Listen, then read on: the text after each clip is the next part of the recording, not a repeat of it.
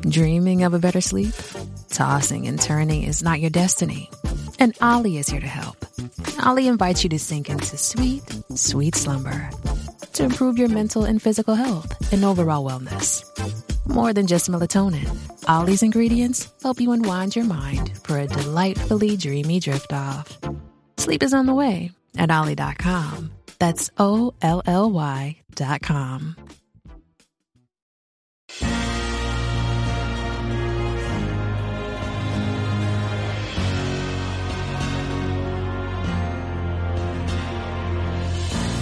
Bienvenidos a Coyote, el podcast oficial, el programa de fuera de series donde analizamos episodio a episodio la nueva serie de AXN que emite un episodio nuevo todos los lunes a las 11 de la noche y cuyos episodios anteriores tenéis siempre disponibles en AXN Now. Yo soy CJ Navas y para hablar por segunda semana de Coyote de este segundo episodio, Pat Plata o Plomo, tengo conmigo a Lorena Gil. Lorena, ¿cómo estamos? Hola, estupendamente, encantada. Y también Alberto Naun García. Alberto, ¿cómo estamos? ¿Qué tal, chicos? Pues con mucha ganas de hablar de este segundo episodio, de esta continuación de la, carrera hacia adelante de Ben Clemens, con unos cuantos giros, unas cuantas idas y vueltas que comentaremos ya por la frontera mexicana y estadounidense. Antes de eso, Alberto, eh, empezamos igual que en el episodio anterior, en este caso, en vez de con un flash forward, con un flashback, en una escena que me había puesto especialmente nervioso y de mala leche. ¿Para qué voy a decirlo en verdad? Sí, la, la, verdad es que sorprendió porque una de las cosas que a lo mejor en el primer episodio podíamos echar en falta era un poquito más de, bueno, de garra, de violencia, de frontera. Eh, y en, en, ese episodio que lo que hacía era colocar las piezas y, jolín, este primero no se anda con chiquitas en, en ese flashback en, en, El Salvador es, ¿no? El Salvador. Donde, hombre, sí que es verdad que dejan elíptico el, el momento en el que se están cargando al, al padre de la pobre niña pero es todo muy, muy, muy cruel y claro, has visto el pedazo de espadón ese que llevan los, narcos, la pinta que tienen y tal.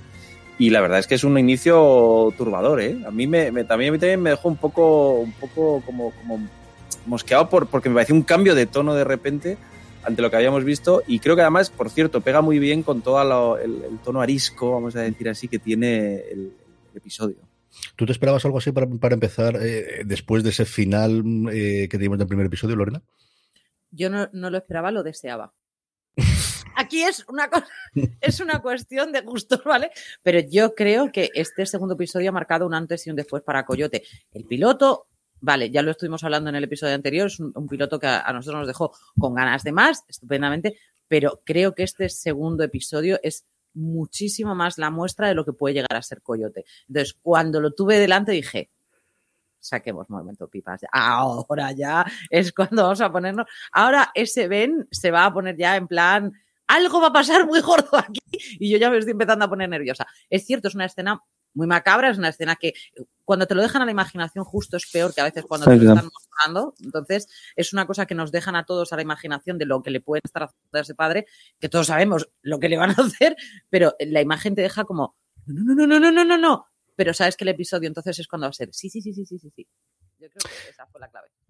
A partir de ahí tenemos la continuación de ese eh, giro hacia la izquierda que como dijeron por la, por la carretera secundaria, de esa huida que teníamos, ese Ben Clemens que está intentando llevar a María Elena hacia la frontera, con los problemas idiomáticos que también podemos comentar y que luego tiene bastante recorrido por el desierto.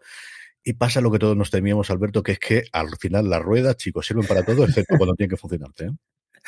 Sí, la, el, capítulo tiene un, par de momentos donde evidentemente es, está forzado, pero bueno, porque necesitas que haya esos eh, giros de guion rápidos para que, para que la cosa avance, para que la cosa evolucione. Y como dices, a mí me, sorprendió lo rápido que en este caso se le rompía la, la rueda, pero al mismo tiempo eso me gustó porque la parte que más me gustó del episodio, que estoy con Lorena, me parece que da un salto hacia adelante, impulsa la trama, la parte que más me gustó, que es al final el, grueso del episodio, es todo la, la, peripecia del desierto, que por cierto está brillantemente rodado por, por Michelle McLaren, una cantidad de planos aéreos que ya se nos intuían la semana pasada, esta vez hay muchísimos más, o algún momento donde la cámara rodea a los personajes una y otra vez para eh, enfatizar su sensación de desconcierto. Y luego el, el, el digamos, el, desierto casi como, como protagonista o como un personaje más que en algunos casos va a ser un enemigo, pero en otros casos va a ser amigo, ¿no? Porque eh, constantemente el, episodio y la, la, la, trama del desierto creo que está em, levantada precisamente sobre esa ambigüedad del desierto, que al final es la misma, la misma ambigüedad de la frontera, que es un sitio que te permite entrar, pero que al mismo tiempo también es una barrera. Entonces me da la impresión de que el desierto está muy bien trabajado eh, como elemento también simbólico incluso. Lorena, en ese momento el desierto no va a permitir antes de la llegada de los malos, porque los malos tienen que llegar y tienen que perseguirlos y tendremos esa escena eh, ya con las motos que comentamos después, esos momentos de, unión de los personajes, ¿no? De, dos personas con esa barrera idiomática mm, enseñándose o aprendiendo a conocerse mejor y aprendiendo lo que de uno del otro puede darse.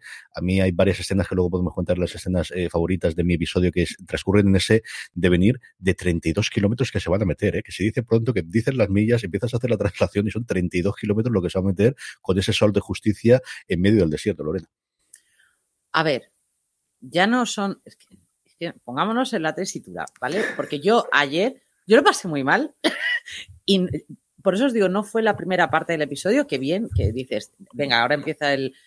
Yo creo que fue un episodio soberbio en ese sentido, porque la angustia tan grande que te hace, que te transmiten ellos dos, el instinto de supervivencia mezclado por una parte lo que es un, un, personaje que ha sido tantísimos años guardia fronterizo, pero que no ha estado enfrentado a unos medios como el que se está enfrentando ahora, pero que sin embargo el entrenamiento que haya tenido que tener previo le, ha ido ayudando. Incluso hay un momento en el que le dice, esto me lo habéis enseñado vosotros cruzando la frontera. Es decir, estos trucos me los sé por vosotros, no, no los sé por mí, ni siquiera los sé por mí. Ahora, ese momento de angustia de ella embarazada, él un señor de más de 60 años. Es decir, es que tenemos una mezcla de, dos personajes que no se encuentran haciendo CrossFit, ¿vale? O sea, no, es la mejor de las tesituras, están en una situación en la que ella está muy embarazada, en la que se van a estar encontrando escollos durante todo el camino, durante esos 32 kilómetros, un calor de justicia, y ella le va haciendo sobrevivir a él y él a ella. Y una de las cosas maravillosas que yo creo que hay entre esos dos personajes es el hecho de la barrera del idioma. Yo creo que es un más que no un menos, porque aunque sí que es cierto que puede poner incluso nervioso al espectador el decir, es que no lo va a entender. Se van a entender, no, no, os preocupéis, porque él lo va a hacer como un padre, pero como un padre y como un policía al mismo tiempo de repite esto una y otra vez y otra vez y otra vez. Él no se cansa y no se cansa hasta que ella se lo aprende. Ese vínculo emocional que ellos dos tienen, yo quiero saber dónde lleva. Y eso te lo mm. es cierto. a mí me pareció grandeza, grandeza. A mí yo, una cosa que estaba pensando conforme veía el episodio es la claustrofobia que me da un espacio tan abierto. O sea, de, tenemos un espacio tremendamente inmenso, pero al final, sobre todo cuando ya les atacan, nos podemos meter esta parte con las tres motos, espacio tan cerrado donde se tienen que mover esos escondrijos, esos lugares que me recordó al momento del, del túnel del primer episodio, de me está dando claustrofobia absoluta, un sitio que es absolutamente eterno y al que no ves final. No sé si es esa sensación de es que no puedo salir, es que no voy a poder escapar, es que no sé si voy a llegar a que esto tenga un final, Alberto. Sí, yo, yo creo, por volver, ¿eh? creo que me parece que en, esa sensación, aparte obviamente de la escritura y del propio entorno, la forma de rodar de, de Michelle McLaren lo realza una y otra vez de unos planos, grandes planos generales, un horizonte que parece, eh, vamos, al, que no se puede eh, llegar, eh, los momentos incluso de presentación del muro, la propia meteorología, porque pasamos de, ¿no? de, la, mañana, durante el día, el sol de justicia y calor, todo está como uniendo para que el espectador tenga la sensación esa, ¿no? De la opresión del espacio abierto. Y me parece que eh, sirve muy bien, ¿no? Por, por enlazando también con lo que decía antes, antes Lorena, el, ubicar a los dos personajes que en el fondo no pueden casi entenderse eh, juntos en un eh, entorno tan hostil para ellos, refuerza esa sensación de humanidad común. No, a veces nos preguntamos, oye, ¿por qué este tío que decíamos que la semana pasada parece demasiado blanco y negro, demasiado estricto, de repente cambia? Pues porque, y eso lo decía, por cierto, el otro día, que en, la, entrevista eh, que, tuvimos con, Michael Chiklis, él, usaba una palabra que, yo creo que está muy bien, que es, hablaba de una odisea.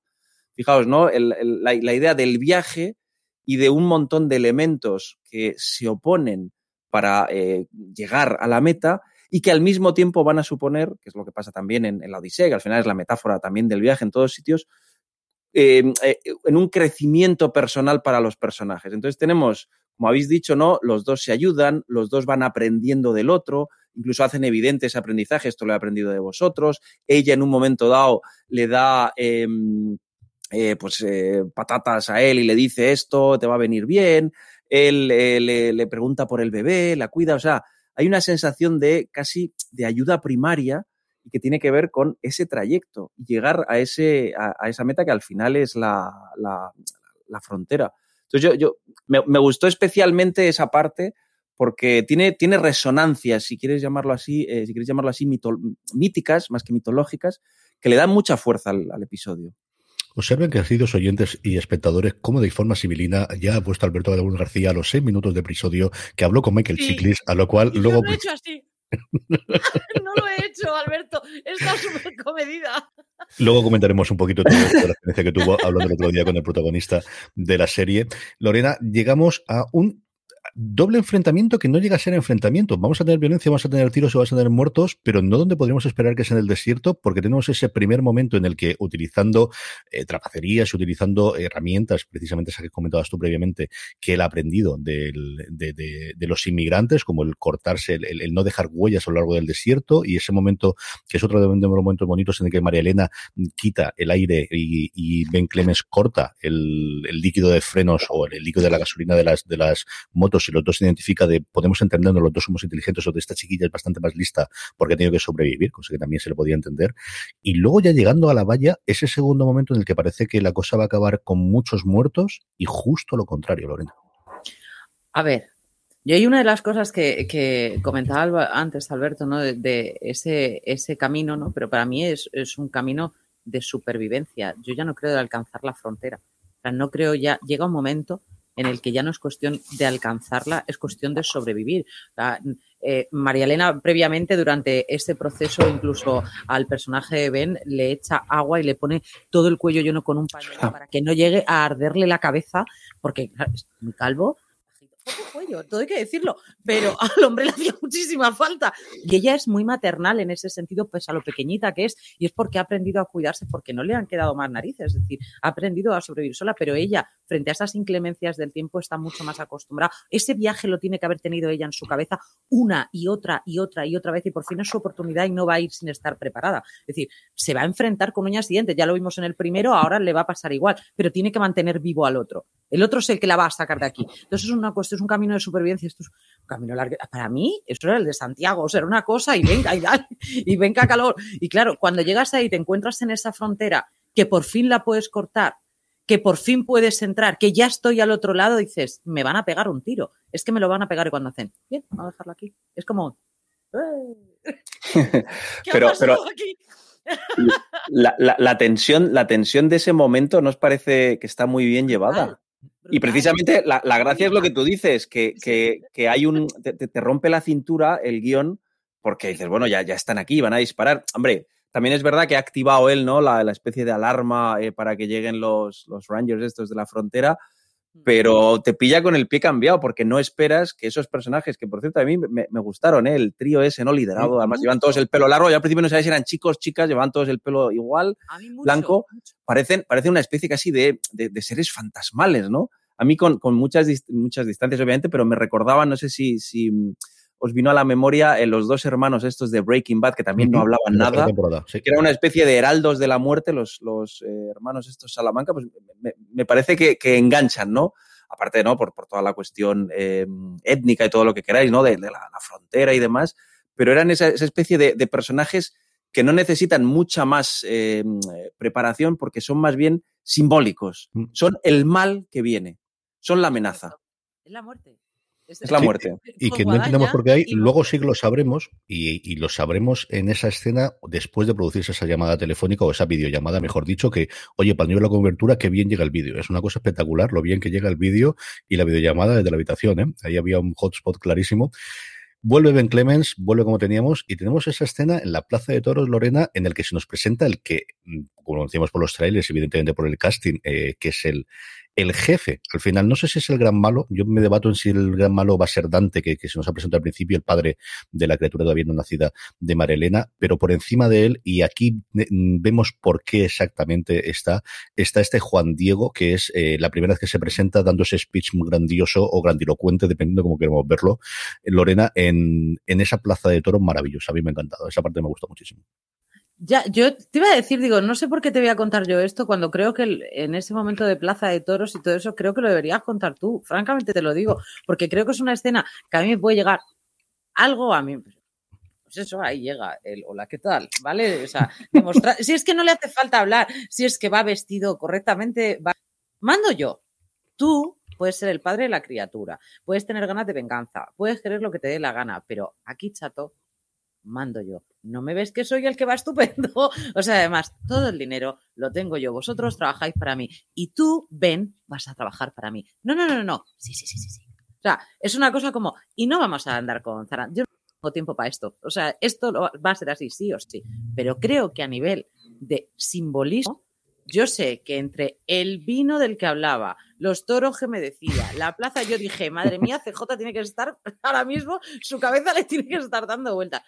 Cuéntanoslo tú. A mí hay dos cosas que me encantan de esas. A mí me ha recordado muchísimo, igual que eh, Alberto contaba previamente la relación con, con, Breaking Bad de esos agentes de la muerte o de esos personajes fantasmagóricos que teníamos. Esta es muy de película de mafia, incluso de los sopranos, por no irte a las películas, de eh, entiendes por qué es el que manda. Y entiendes por qué que manda, porque tiene ese aura y porque tiene esa presentación, porque el que está por encima, es decir, más allá de las relaciones personales y más allá de lo que ocurra, es el que es capaz de sacar una oportunidad de cualquier eh, lugar. Y es capaz de ver ese secuestro que se ha producido en el que tiene dos ventajas. Una, y, y, yo creo que o no se para demasiado o, o, o, no lo llegas a calibrar demasiado. Es, hay dos frases maravillosas de él, que es una, cuando le dice Dante de imbécil, que te ha hecho un favor, que tu hijo va a ser americano qué es lo que tu cerebro, es decir, tú para matar y para disparar eres muy bueno, pero no eres capaz de entender que lo que este hombre te ha hecho no podrías comprarlo con dinero o tendrías que tener muchísimo dinero para poder comprarlo. Y él te lo ha hecho gratis. Y no solo te ha hecho eso gratis, sino que además yo ahora voy a poder utilizarlo como el mejor coyote que he tenido absolutamente, que es como está funcionando su cerebro. De esto me permite tener alguien infiltrado allí, el que pueda hacer cualquier necesidad y al mismo tiempo alguien cogido por los santísimos para poder hacer lo que yo quiera. Y luego el otro momento, dentro de esa toda grandilocuencia que tiene, que me parece de, y además tiene que ser un cachondo cuando dice, yo de ti me iría por la izquierda. Me ha gustado mucho, Alberto.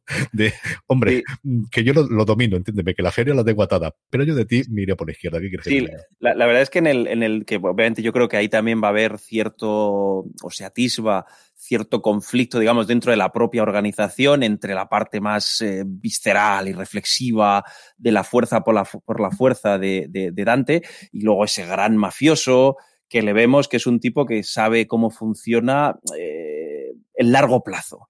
Es, ¿no? Pues, pues si queréis, haciendo el, el paralelismo con, por ejemplo, The Wire, el, el, hombre que es capaz de ver también la parte económica. No es solo ¿no? el músculo y la esquina, sino el que va a controlar la política, el que va a ser el relaciones sociales, que al final intuyo que el negocio. Sí, sí, el, el, el, negocio del crimen supongo que también, como todo negocio, tiene una parte de networking y cosas así, que ahí la ves. Y luego los dos detalles que has citado es también, lo que no termino, a ver, a ver si lo, si lo, si lo veis vosotros más claro, yo, yo tampoco soy eh, muy taurino, ¿eh? Eh, eh, no, no, sé realmente si hay alguna razón eh, especial del encuentro, si le veis, le está dando alguna vuelta mientras lo veía, creo que está bien, además, ¿no? El, el hecho de que aparezcan en, en, en las gradas y, y, demás, creo que tiene su, su, su, punto, su gracia, con el otro personaje, el Dante debajo, ¿no? Que te marca muy claramente algún simbolismo muy básico, quién manda, quién está por encima, quién no, el Ben subiendo y bajando, porque es un tipo que va a estar moviéndose entre los dos personajes. Pero no sé si eh, sois más taurinos y por tanto podéis encontrar ahí un algo de por qué han ido a un coso a, a, a rodar esa escena o, o simplemente es algo más puramente pintoresco. Yo creo que la razón es, el Juego de Tronos le moló mucho, mira lo que he encontrado para hacerlo, mira lo que he encontrado, qué cosa más bonita poder hacerlo. ¿Tú qué crees, Lorena? Yo no, yo, yo, ¿ves? Mi dedo, yo, como en clase, yo, yo, yo, yo sí creo que hay un simbolismo más allá. Es decir, cuando nos encontramos en una plaza de toros, vamos a tener al torero frente al toro, ¿sí o no? Es decir, la uh -huh. sangre va a correr. Y eso ya te lo ese capítulo. Es decir, la sangre va a correr. Y ahora, ¿vas a ser el toro o vas a ser el torero dependiendo del momento? Ojito. Entonces, en es, además es una de las cosas de, en esta plaza se ha derramado mucha sangre. También. Es un, tú sabrás.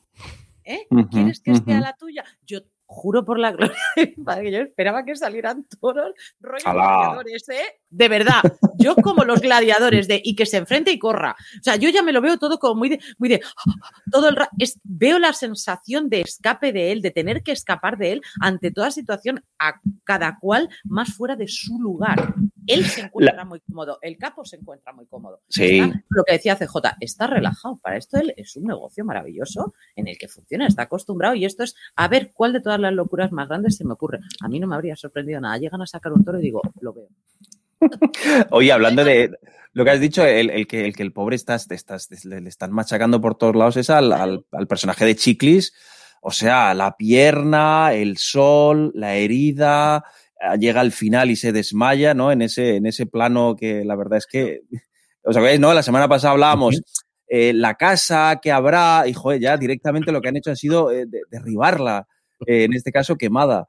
Es un personaje muy, muy apaleado. Yo, yo me da la impresión de que va a haber, o sea, que le queda por sufrir, porque si recordáis también nos han presentado a la familia, pues bueno, supongo que habrá elementos que, que, todavía, todavía le quedan al pobre Ben Clemens eh, por, por haber, haber dado el paso equivocado en este caso a favor del bien. Sí, pero es que hay que ver que son 32 kilómetros de ida y de vuelta que se come él. De vuelta no hace tanto, porque le paran antes con el coche, pero mueven unos cuantos. Pero vamos, es decir, que ya llegabas reventadito. Entonces, claro, cuando encima de eso presentan al otro, te meten en una plaza de toros, te llevan a la casa, la casa la queman, en no sé qué. Yo también me, yo te me habría caído también y me da igual y tengo menos años. Es que, ¿quién, no, ¿quién aguanta eso? Es decir, ya no solamente físicamente, que tienes que tener un aguante físico importante, pero tú aguantas porque te están amenazando. O sea, mm. estás aguantando porque quieres salvar luego con lo del coche, eh, claro, es evidente, se cierra, ¿no? ¿Os acordáis? El, el, flash forward ese que hablábamos el otro día se cierra hoy, pues más o menos en torno al minuto 35, creo que es, o, 40, cuando se acaba toda la odisea, no solo de cruzar la, o sea, de, cruzar el desierto para llegar a la frontera, sino luego, ¿no? Lo que les ocurre en la frontera, que por cierto también hay un momento violento. Mm. Ya eh, es un episodio que tiene más. Eh, más, más, no sé cómo llamarlo, más, encuentro, en este caso físico potente, no solo por el inicio en El Salvador, sino en la escena esa de noche donde se cargan los dos sicarios que van a, van a por él. Pero fíjate, yo ahí, ahí creo que hubiera quedado eh, muy bien desde el punto de vista narrativo en haber visto los dos episodios seguidos, porque precisamente el de la semana pasada planteaba, hacía un esfuerzo por plantear todo y este es más resolutivo. Y además, incluso el primer, digamos, interrogante narrativo que es, oye, ¿qué hace este tío volviendo en medio de la frontera, se cierra. Con lo cual, eh, si alguien ve los dos episodios juntos, yo creo que va a tener una sensación de mayor cohesión eh, narrativa. Sí, yo creo que esto... Lo deberíamos haber dicho en el primer capítulo. no habíamos visto el segundo. ya lo sé. Yo coincido contigo, creo que funcionan muy bien como, como sociedad conjunta y como la, gente que se sume posteriormente porque no he visto el primero y aprovecho para ver los dos, o gente que ve los gol, episodio de golpe, creo que funcionan muy bien. Nos quedan, yo creo, dos escenas fundamentales que comentar. Una es eh, la que hablaba Alberto de ese enfrentamiento, donde sí que hay tiros, sí que, sí que hay muertos, igual que en el primer episodio con estos dos secuaces que sabemos que manda Dante. De hecho, después Juan Diego le echa la culpa de decir, eh, ¿a qué haces tú mandando gente sin mi permiso, sin que yo sea castigado, tarjeta amarilla? Ya hablaremos tú y yo de lo nuestro y veremos lo que hay. Y eso sobre todo que mete una paralela que yo no mm, preveía que iba a entrar, porque pensaba que todo se iba a quedar dentro de, la Guardia Fronteriza, y lo que vemos aquí es gente de un nivel superior, agentes federales, agentes federales de una ah, institución que no hemos visto habitualmente, porque, hombre, FBI dando lo que quieras, y ahora vamos, y cosas extrañas, pero esta gente es de, Homeland Security, es de, seguridad nacional, no de los habituales, sino de una rama de seguridad nacional que se dedica a investigación. De hecho, es investigación de seguridad nacional, van con las siglas, con las tres iniciales, eh, con las cazadoras, y lo que nos da a entender Lorena es que a esta gente la tienen prevista desde antes que están investigando su actividad criminal porque de hecho nombran eh, directamente a Dante y con el apellido, que no recuerdo ahora mismo de cabeza, de decir, mm, nos han fastidiado seis meses o nueve meses, no recuerdo lo que dice ahora mismo, X meses, es decir, que vamos a tener toda esa trama también parece en paralelo, si eso continúa en los siguientes episodios, en el que hay una investigación superior y quizás gente a la que mm, en un momento dado Ben Clemens puede acudir para echarles una mano o que en un momento dado detengan a Ben Clemens y se meten en un follón más gordo si todavía cabría tenerlo con la seguridad federal americana, Lorena. Yo creo que, que Ben, todo aquel que, que vea Coyote sufre mucho con, el trayecto que está viviendo este hombre, ¿vale? Si te pones, si eres de los que ve las series y te está poniendo y empatizas, ¿no? te pones en la piel de esa persona de qué harías, qué harías, ¿no? Pues yo mi cabeza es, ¿cómo funcionaría esto? Es como cuando dicen, ¿y no has escondido el cuchillo? O sea, mi cabeza es una cosa en la que, en la que estoy constante. Bueno, pues a mí yo creo que es una vía de escape y al mismo tiempo eh, va a ser, va a ser, pues eso, lo que tú decías, no, una moneda de cambio para él. No vamos a saber eh, de qué lado va a necesitar estar, pero al final creo que va a tener que estar del lado suyo. Va a dar igual quién esté, ya sea el gobierno, ya sea el, cartel, ya sea, va a tener que estar de su lado y hacer lo que más le convenga porque su familia también está en peligro. Entonces, mm, el que haya aparecido ahora, ellos, me parece también, o sea, me parece una carta más para otro quebradero de cabeza más. es tenemos que ir echándole cada vez, por una parte, una, salida para que tú le estés viendo una salida a él y que él se pueda llegar a recuperar, y por otra parte, una losa más encima. Son las mm. dos, yo creo. Pero fijaos también que eso en, un tipo de, serie que yo creo que es en la que aspira a moverse em, eh, Coyote, eh, el abrir por lo menos potencialmente nuevas líneas es algo que está en el ADN de estas series, ¿no? No es una serie autoconclusiva donde se dice, no, mira, aquí te vamos a ir presentando un universo narrativo que necesita tener eh, una línea de emergencia, una salida C, otra D. Fijaos, por ejemplo, que todavía no sabemos nada del pasado del amigo eh, al que él le está construyendo la casa que le queman.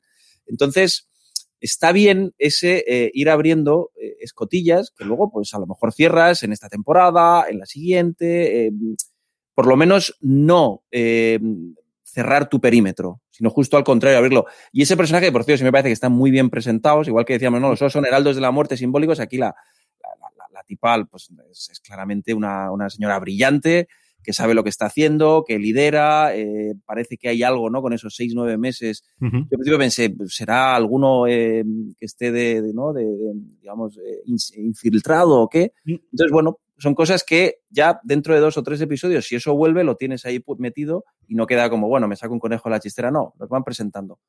Sí, yo creo que, podemos funcionar a que tengamos un agente doble, un agente triple, en el que al final tenga que tener algo que, por ejemplo, también ocurrió en su momento en las últimas temporadas de The ¿no? De tener un montón de jefes a los que tener que hacer, porque al final le debe, y, cómo puede enlazar el lazo para que todo salga al final, y, en quién confía de que al verse al final realmente lo que tiene que hacer es ayudar al cartel en contra de los otros para que se salven de, de, la parte del, de las agentes federales.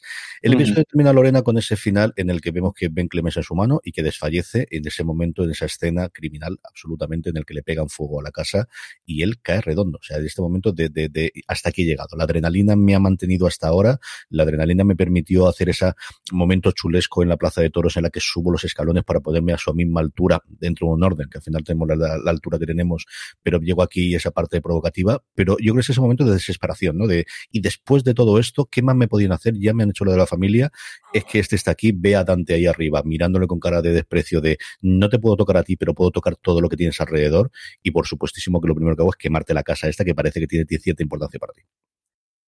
Yo es que creo que es una cosa que lo hemos estado mencionando los tres como si todo el mundo lo hubiera, como si todos lo supiéramos, pero es que claro, hay una llamada en el que, una videollamada en el que se ve, porque tú dices, qué bien la cobertura, pero no hemos dicho lo de la videollamada, es decir, esa agonía que tiene que sentir como padre el hecho de que sepan que están dentro de la casa de tu, de tu exmujer con tu hija durmiendo y que te la pueden matar en ese mismo instante porque tú te has llevado a la que es la madre de mi, de mi futuro hijo, porque además ella es una de las cosas, tú no sabes la importancia que tiene este niño para esta familia. Es decir, mm. que es ya, pero yo sé la importancia que tiene mi hija para mí.